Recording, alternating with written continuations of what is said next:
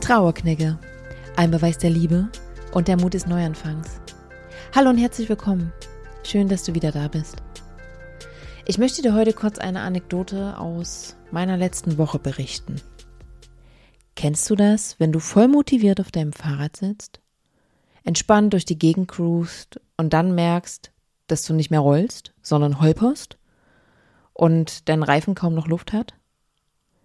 Genauso erging es mir in den letzten Tagen. Und ich muss sagen, abgesehen vom Regen ist das wohl das Einzige, was ich am Radsport wirklich nicht mag. Luft aufpumpen. Diese Sisyphus-Aufgabe liegt mir überhaupt nicht. Den Dreh rauszubekommen, die Pumpe und das Ventil so zu vereinen, dass auch genügend Luft dort landet, wo es soll, nämlich im Reifen und nicht überall sonst, fühlt sich für mich ein bisschen wie Glücksspiel an. Doch dabei kam mir ein Gedanke.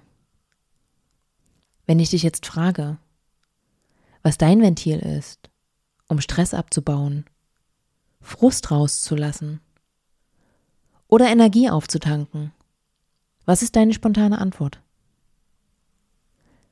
Was ist sozusagen dein Ventil, um dem Reifen wieder genügend Kraft zu verleihen, um besser zu rollen?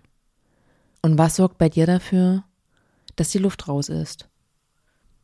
Also sinnbildlich, wodurch bekommst du einen Platten? Ich möchte dich heute herzlich dazu einladen, dir für diese Antwort etwas Zeit zu nehmen und mal in dich zu gehen und dir auch aufzuschreiben, was deine Energielieferanten und auch deine Energieräuber sind. Wenn du magst, kannst du das auch sehr gerne mit mir teilen. Am Sonntag sprechen wir noch einmal über Ventile und ein bestimmtes möchte ich dir dann noch mit auf den Weg geben. Und bis dahin wünsche ich dir alles Liebe. Von Herzen für dich Deine Luisa.